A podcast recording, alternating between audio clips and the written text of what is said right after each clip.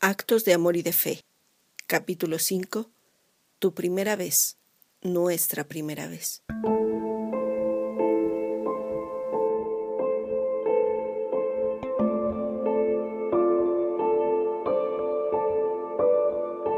Nada hay que me llene más de emoción, de alegría, de esperanza y satisfacción que ver tu sonrisa, que escucharte reír a carcajadas y ver cómo se iluminan tus ojos vueltos a la vida.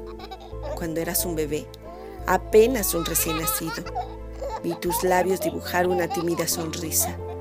Fue tu primera vez y se convirtió en mi primera vez de todo. Fue como nacer de nuevo y nacer en serio fue saber que la vida es vida cuando unos labios se abren para darte una respuesta. Bastó muy poco tiempo para que aprendieras a reír de verdad.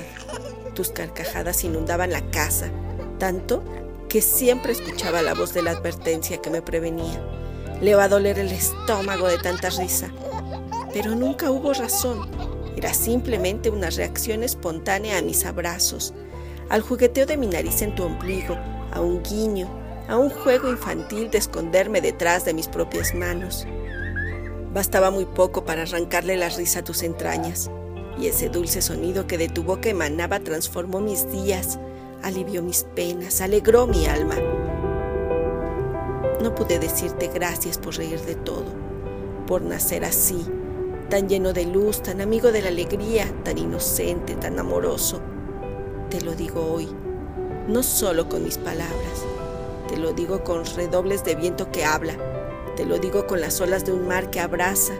Te lo digo en el ruido, en el silencio, a todas horas.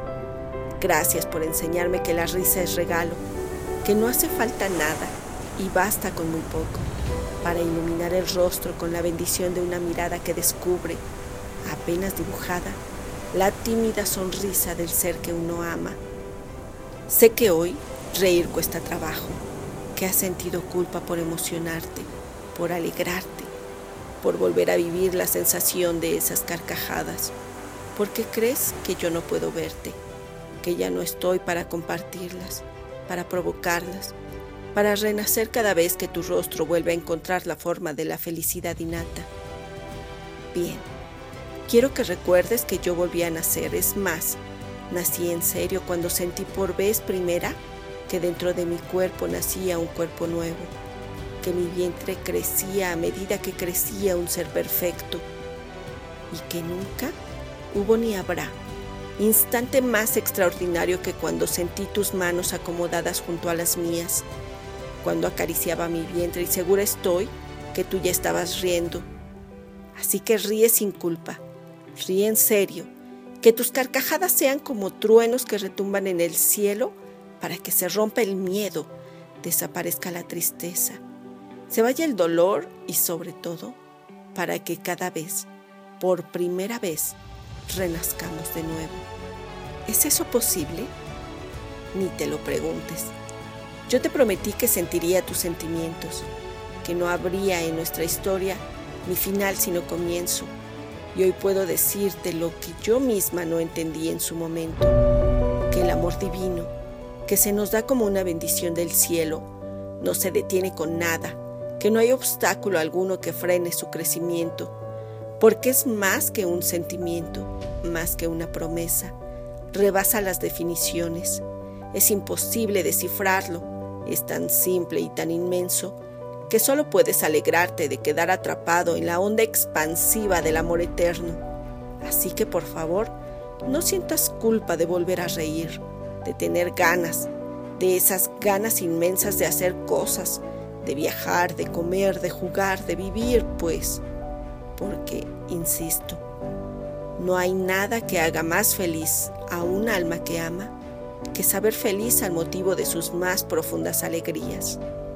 Por eso no me cansaré de repetirte vive al doble, emocionate y alégrate, porque tú eres, quizá desde antes que nacieras, la mitad que le da vida a mi esperanza, la mitad que me devolvió a la vida, que me inyectó fuerza, que me impulsó a levantarme cada mañana, me hizo emocionarme como nunca antes me imaginé que pudiera. Y, ante todo, te convertiste en esa mitad de mi alma que prolongaría más allá de la existencia, mi propia existencia. No hay mejor obsequio que volver a ver cómo se llenan tus ojos con ese brillo de ilusiones y de sueños. Deja por favor que vuelvan a contagiarse tus ganas, que se disipen las lágrimas, el miedo y la tristeza de una forma natural, consumidas por la certeza de una vida nueva, movida por el destello que despide el amor. Yo soy Rosario Carmona. Gracias por compartir esta historia. Gracias a Juan Ortega por la producción, a Iker Andrade por la edición. Esto es Actos de Amor y de Fe. Y en el siguiente capítulo, la receta es que no hay receta.